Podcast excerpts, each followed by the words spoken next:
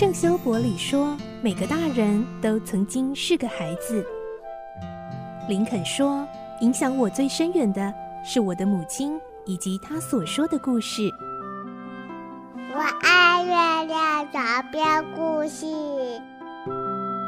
晚安，月亮床边故事。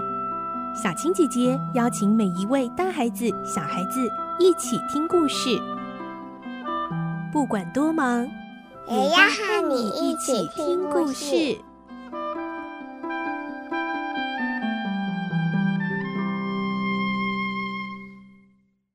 晚安。欢迎你和我们一起听故事，我是小青姐姐。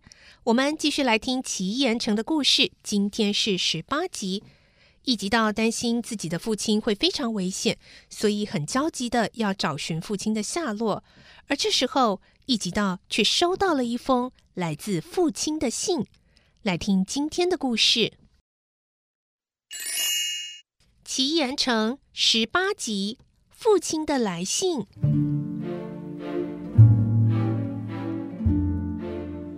第二天清晨，当快车抵达沙托鲁时，有一个肩上挂着写生用具的英国青年画家走下车来。他穿着大格子的茶色上衣、高尔夫运动裤、长筒袜，配上黄皮鞋、鸭嘴帽，红润的脸上有些浅褐色的短短胡须。他就是易吉道。化妆后的他立刻展开行动。到了下午。从一个男子口中得知了以下的情形：哎，有一辆汽车哎，从军港那个方向的街道飞驰而来，停在森林里。十点左右啊，来了一辆马车，紧紧地靠在汽车旁。我觉得事情有点奇怪，哎，就继续注意了。后来啊，哎，汽车先开走了，接着马车也开始行动。我才发现啊，刚才是一个人驾车，哎现在啊变成两个人并排坐在上面。那个人一定是爸爸。一吉道推测，他紧张的四处打听，经过辛苦的调查，终于找到了马车的主人。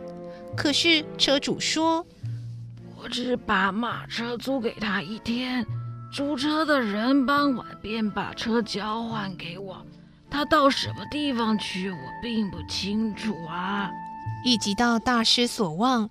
不过马车一天可以来回的地方，必定不会太远。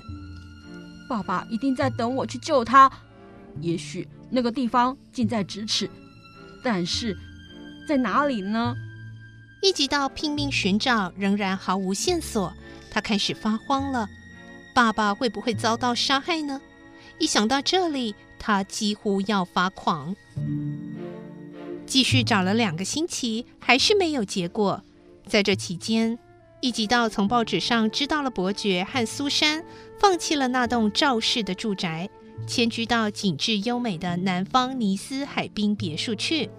还有那个美国人的嫌疑已经解除，而且被释放了，等等事情。一吉道想，会不会那辆马车只走到半路？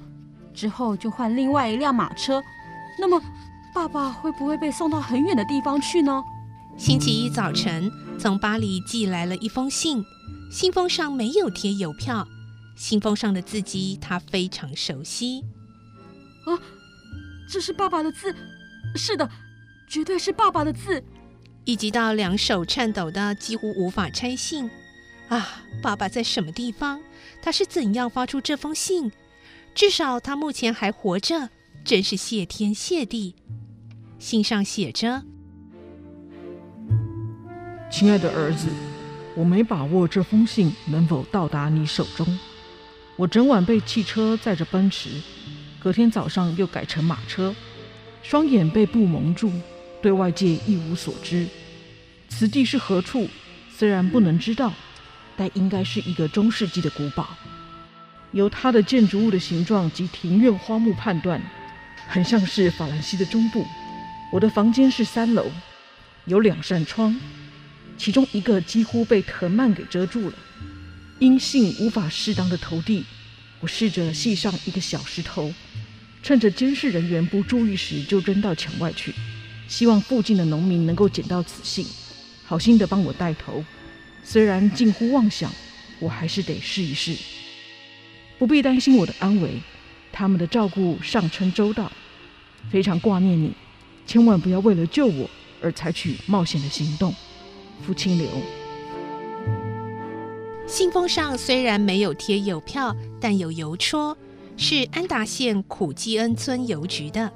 一吉道想，安达县不就是几个星期以来我几乎走偏的地方吗？他从地图上查看，苦基恩村是属于爱古村镇里的一个小村庄，那也是反复调查过的地方。好，我马上出发。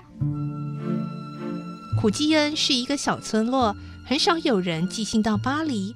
他到村长家里打听，很快就有了消息。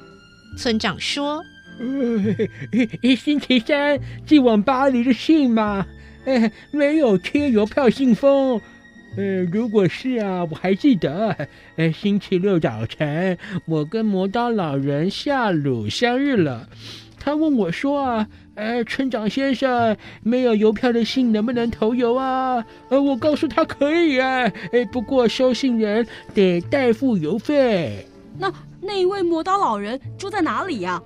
就在富莱西里村啊。啊，他呃每天拖着车子到本村啊来磨刀赚钱。哦，这么说来，那封信是在路上捡到的喽？也可以这么说。一吉道向他道谢，立刻跑了出来。可惜这一天他没找到老人夏鲁。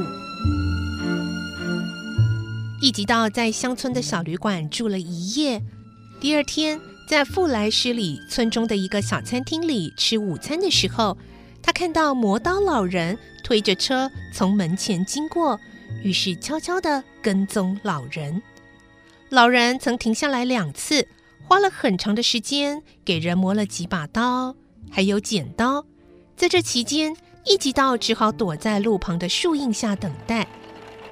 老人悠闲地哼着小调，推着咔嗒咔嗒作响的手推车，在通往爱古村镇的乡村路上走着。远远跟在后面的一吉道突然发觉情形不对，似乎不止我在跟踪老人。有一个陌生男子走在老人和一吉道的中间，虽然他做出若无其事的样子，但老人一停下，他也跟着停下。老人在起步之前，他也都停在原处，像在看风景或抽烟。确实，他是在跟踪老人，只是并不像一吉道那样小心翼翼，怕惹人注意。他为什么监视老人呢？他是要采取什么样的行动吗？不能马虎，一吉道有点紧张。磨刀老人上坡下坡时都缓缓地推着手推车，后面跟着的两个人也依着他的速度前进。遇到一条河，老人过桥而去。走在一吉道前面的那个男子只是望着老人的背影，并没有过河。一吉道心想：奇怪，他怎么不跟了？那男子看不到老人的影子时，就转向另一条小路走去。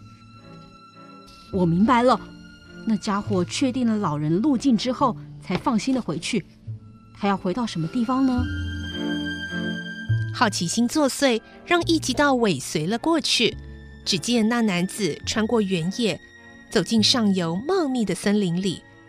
那是一座很深的森林。一级道再跟了一段路。突然看不见那个男子的踪影，是跑到树后面了呢，还是躲到丛林里了？在高耸的大树间出现了古老城堡，让一吉道的心脏差一点从嘴里跳了出来。那不就是爸爸被软禁的古堡？说不定除了爸爸之外，探长葛林玛和福尔摩斯先生也被囚禁在此地。这个地方或许是罗平的秘密老巢。一吉道越想越兴奋，也增加了无限的勇气。他从草丛中匍匐前进，慢慢地接近城墙。城墙又厚又高。这个城是三百年前国王路易十三世的古堡，到处竖立着小型的尖塔和钟楼，中央一座巨大针形的高塔鹤立云霄。说不定爸爸就被关在那个大尖塔里面。一吉道站起来，藏在树后探看，每一座塔上的窗户都没发现人影。罗平想必也在里面，上前去吧。强敌的老巢终于找到了，攻击的目标也确定了。不过，假如没有经过慎重的调查就贸然攻击，一定不会成功。先前那个男子是钻进去了，所以一定有密道，否则就是有暗门。